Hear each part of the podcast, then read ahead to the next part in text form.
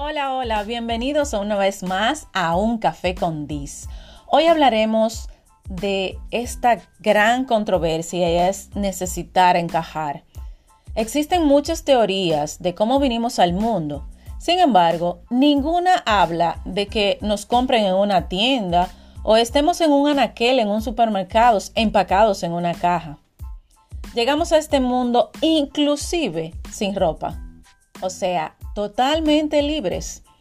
Pero sucede todo lo contrario, porque nos exigen que encajemos. Y yo me pregunto, ¿a dónde necesitamos encajar? ¿Debo encontrar una caja que diga mi nombre y entrarme en ella? ¿O existe una caja donde todos tenemos que entrar? ¿Quién dijo que esa era la caja? Si en algún momento de tu vida te has sentido como que no eres de ese lugar, que eres extraña, te sientes como que tú eres el problema porque no encajas, que no perteneces allí. Mi recomendación es que no forces. Ahora te voy a explicar tres verdades que te ayudarán a entender qué es lo que pasa. Verdad número uno. A veces encajar es una trampa.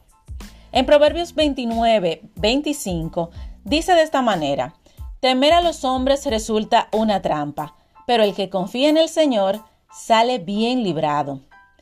El temor al hombre significa exactamente tener miedo a la gente, pero no que sales corriendo de ella. Significa vivir tu vida para complacer a los demás. Significa hacer lo que tengas que hacer para encajar, inclusive cuando es malo. O estar súper angustiado por gustarle a la gente.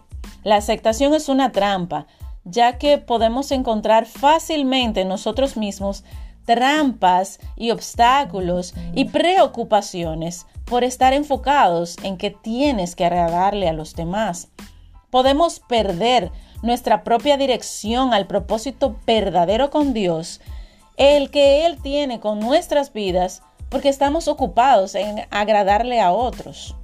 Tus metas no serán cumplidas, porque si estás enfocado en que al otro le agrade, te informo que a muy poca gente le va a simpatizar y va a estar feliz porque tú tengas éxito. ¿Sí? Verdad número dos. Encajar es inconsistente. Mira, qué curioso. Inconsistente ¿por qué? Te explico. La vida de Jesús nos muestra que la aceptación de la gente hoy crece, mañana baja. En otras palabras, actuamos por emociones. Hoy amanecí feliz, todo va a estar bien. Hoy amanecí triste, ok, hoy todo está mal. Simplemente actuamos, hablamos por cómo me siento. Mientras Jesús estaba ocupado enseñando a más de 5 mil personas que acudieron a escuchar su prédica, un grupo más pequeño se reunía para hablar de lo mucho que lo odiaba. Un día la gente de su ciudad le estaba haciendo un desfile en su honor. Todos muy felices los recibían. Sin embargo, al día siguiente pidieron su ejecución. Están actuando por emociones, por lo que el entorno dice, por encajar con todo el grupo. El círculo más íntimo de Jesús le prometió que lucharía por él hasta la muerte. Sin embargo, el día antes de su muerte, negó que lo conocía. La clave es buscar la aceptación de Dios porque Él nunca cambia. Él es fiel a sus promesas. Actuar para agradar al Señor y no a los hombres. Te aseguro que si haces algo para agradar a Dios, será bueno para el hombre de todas maneras. Entonces estarás haciendo lo correcto. Verdad número 3. Fuiste creada para sobresalir, no para encajar. Así es como Jesús lo describe. Ustedes son la luz del mundo. Una ciudad en lo alto de una colina no se puede esconder. No enciendas una luz para taparla con un cajón, porque no podrá iluminar a toda tu ciudad. Por el contrario, enciende la luz y colócala en la repisa más alta, donde puedas alumbrar a todos. No le pidas a Dios que te saque de la oscuridad o de la caja, si le quieres decir, dónde te encuentras. ¿Por qué? mejor busca la manera de darle luz a ese entorno, porque así estarás haciendo lo que Dios quiere que tú hagas.